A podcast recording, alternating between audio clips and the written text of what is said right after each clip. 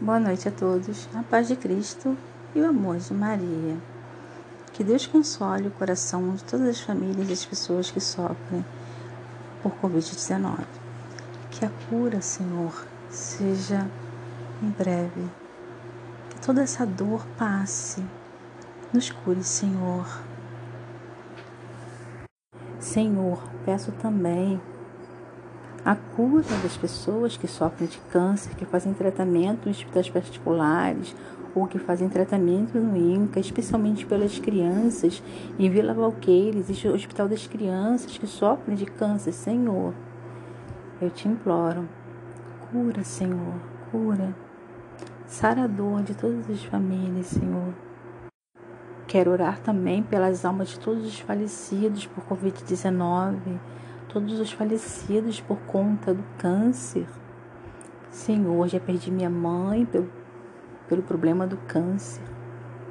Câncer de pulmão, meu padrasto, Jodir Moreno Lopes, meu padrasto que se foi bem antes da minha mãe, não fez tratamento no INCA e morreu pela situação de enfisema pulmonar do câncer.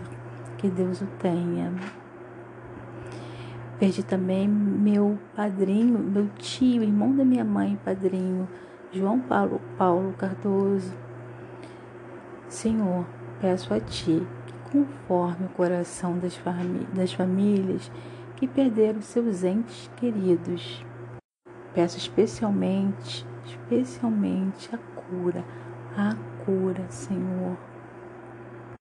Peço muito especialmente pelas crianças Peço a Deus, Senhor, por todas as mulheres, por todos os homens que estão sofrendo, todos os pais, todas as mães, todas as famílias. Peço a Deus, Senhor, por todas as pessoas que trabalham nas escolas, especialmente, especialissimamente pelas crianças. Senhor, peço ao Senhor que cuide de cada funcionário da escola, Peço muito especialmente por todos os agentes, educadores, porteiros, merendeiras que estão sofrendo, passando por essa dificuldade, como todos nós do mundo inteiro. Todos nós, Senhor, estamos passando pela mesma dificuldade por conta do Covid-19. E, além disso, outras pessoas, além de estar enfrentando esse problema do Covid, estão passando, Senhor, pelo problema do câncer. Então, muito especialmente, peço a Deus a cura. Preciso também pedir a cura por todas as doenças. Caríssimos, vamos pedir com fé a cura de Deus, a cura, Senhor. Oração a São Gabriel, Arcanjo. Bem-aventurados os pacíficos, porque deles será o reino dos céus. Bem-aventurado os mansos e humildes de coração, porque dominarão a terra. Bem-aventurado o homem que teme o Senhor. Bem-aventurados os que se humilham, porque serão exaltados. São estes os ensinamentos de nosso Senhor Jesus Cristo, que vive e reina com o Pai por todos os séculos dos séculos. Assim seja. São Gabriel, pureza, força, graça e beleza Sede meu intercessor perante o trono de Deus, o trono de Deus. São Gabriel, intercedei junto ao Senhor para que perdoe. Senhor, peço nesse momento por todas as famílias que estão sofrendo por conta do Covid-19 e pelo câncer e por todas as outras doenças possíveis. E lhes conceda a graça de verem seu estado de pecado e de ofensa a Deus, mantendo-se ambos nessa inimizade. São Gabriel, rogai a Deus que ambos cessem o seu ódio e reconciliem-se na santa amizade de nosso Senhor Jesus Cristo, que padeceu e morreu pelos pecados dos homens e perdoou seus algozes. Senhor, Deus misericordioso, derramai sobre os corações de todas as famílias do Brasil e do mundo inteiro a luz do seu amor, que para para que sejam bons irmãos, reconciliados, esquecidos das ofensas e sem recaídas. Amém. Pai nosso que estás no céu, santificado seja o vosso nome. Venha a nós o vosso reino, seja feita a vossa vontade, assim na terra como no céu. O pão nosso de cada dia nos dai hoje. Perdoai as nossas ofensas, assim como nós perdoamos a quem nos tem ofendido e não nos deixeis cair em tentação, mas livrai-nos do mal. Amém. Ave Maria, cheia de graça, o Senhor é convosco. Bendita sois vós entre as mulheres, bendito é o fruto do vosso ventre, Jesus. Santa Maria, Mãe de Deus, rogai por nós, pecadores, agora e na hora de nossa morte. Amém. Glória ao Pai, ao Filho e ao Espírito Santo, como era no princípio, agora e sempre. Amém. Obrigada ao meu Senhor. Obrigada, Senhor. Obrigada, Deus. Boa noite a todos. A paz de Cristo, o amor de Maria. Oração São Francisco de Assis. Senhor, faze de mim um instrumento de tua paz. Onde houver ódio, fazer que eu leve o amor. Onde houver ofensa, que eu leve perdão. Onde houver discórdia, que eu leve a união. Onde houver dúvidas, que eu leve a fé. Onde houver erros, que eu leve a verdade Onde houver desespero, que eu leve a esperança. Onde houver tristeza, que eu leve a alegria. Onde houver trevas, que eu Mestre, faze que eu procure mais consolar que ser consolado, compreender que ser compreendido, amar que ser amado. Pois é dando que se recebe, é perdoando que se é perdoado, e é morrendo que se vive para a vida eterna. Amém.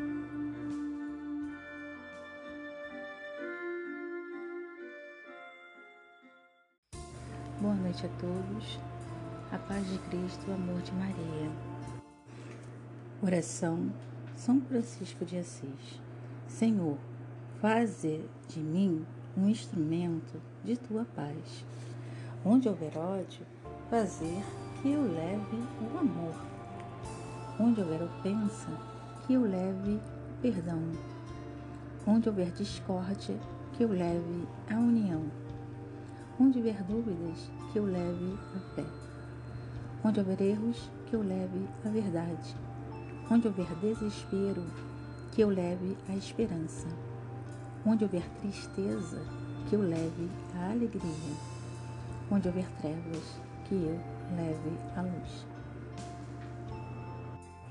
Ó Mestre, faze que eu procure mais consolar que ser consolado, compreender que ser compreendido, amar que ser amado.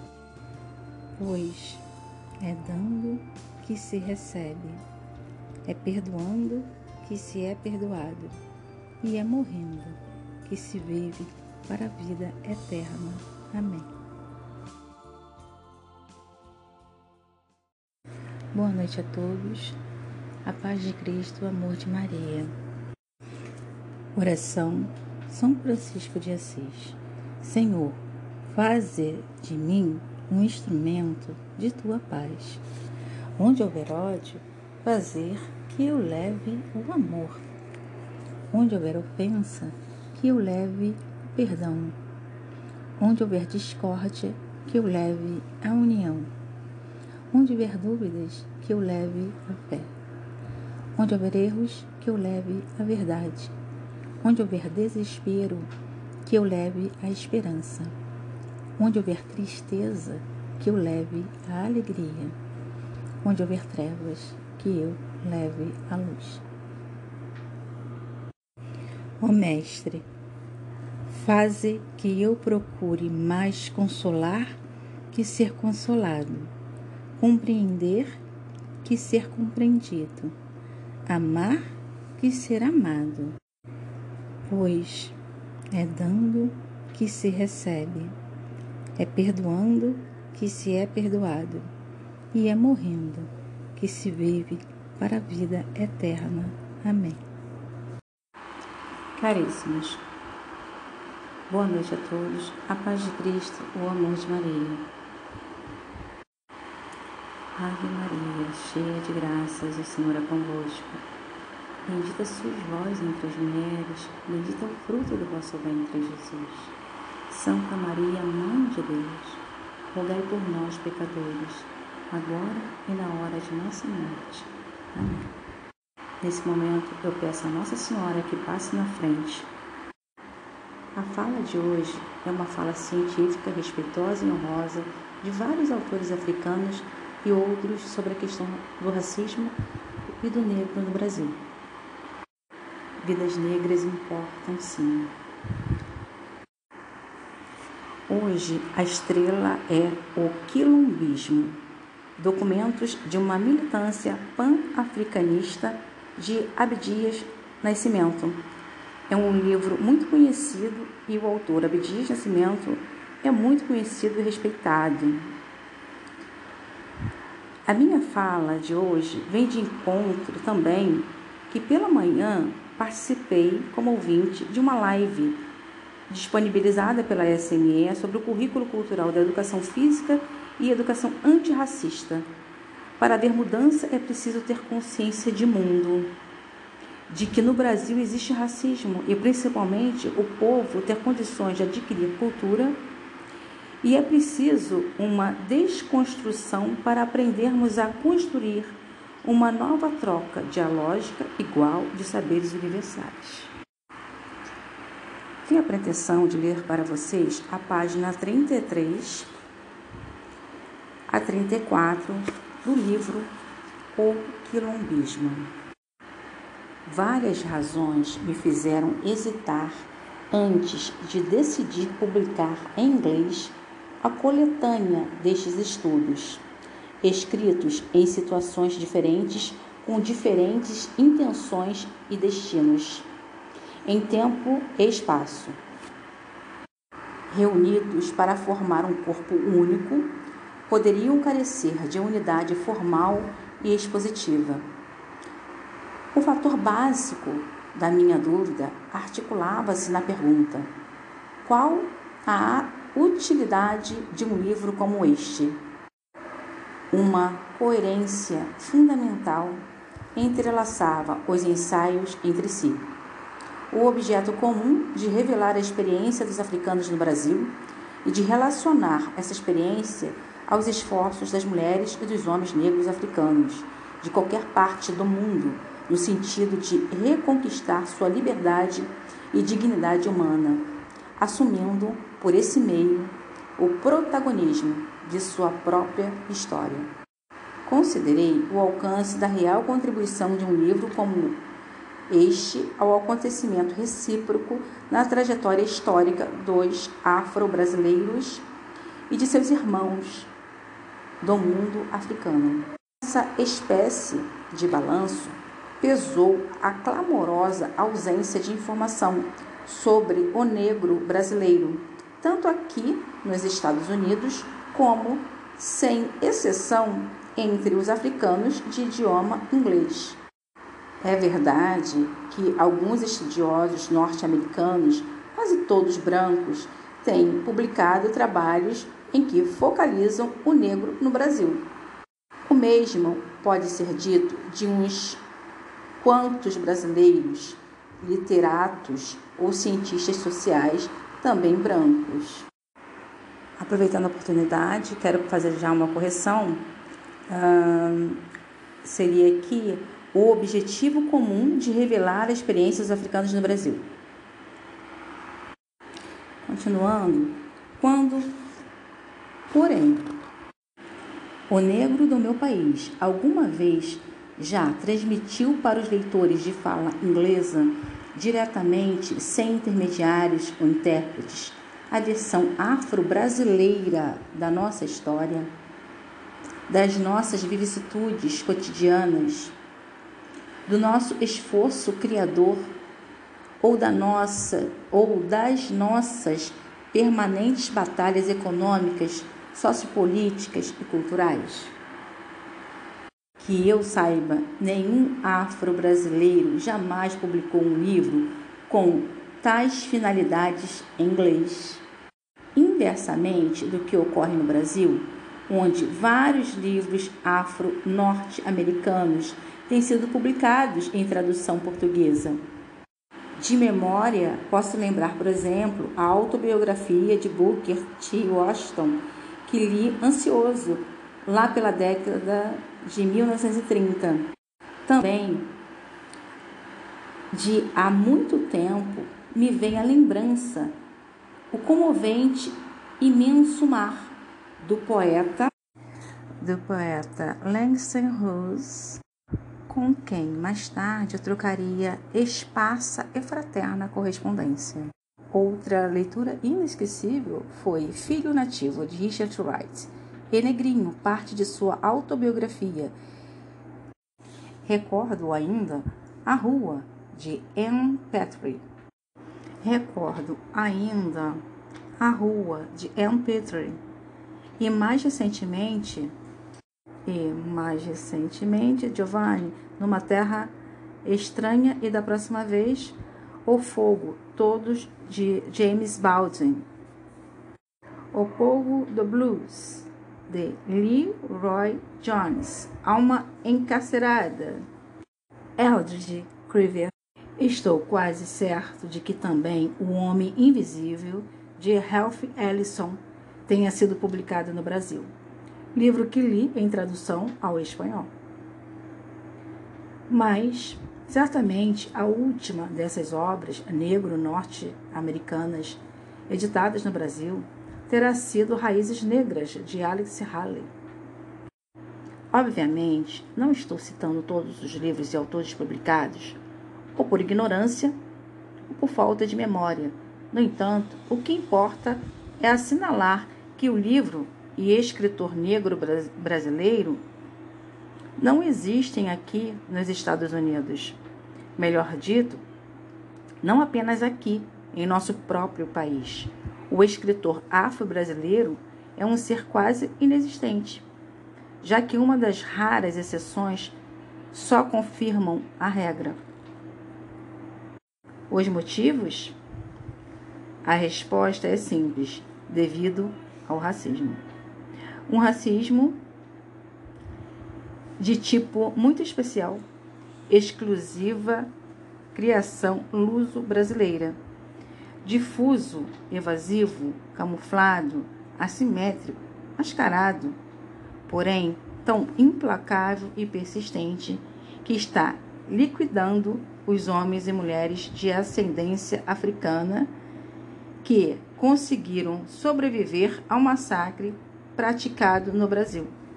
Com efeito, essa destruição coletiva tem conseguido se ocultar da observação mundial pelo disfarce de uma ideologia de uma ideologia de utopia racial denominada democracia racial, cuja técnica e estratégia tem conseguido, em parte, confundir, confundir perdão, o povo brasileiro, dopando-o, entorpecendo-o interiormente.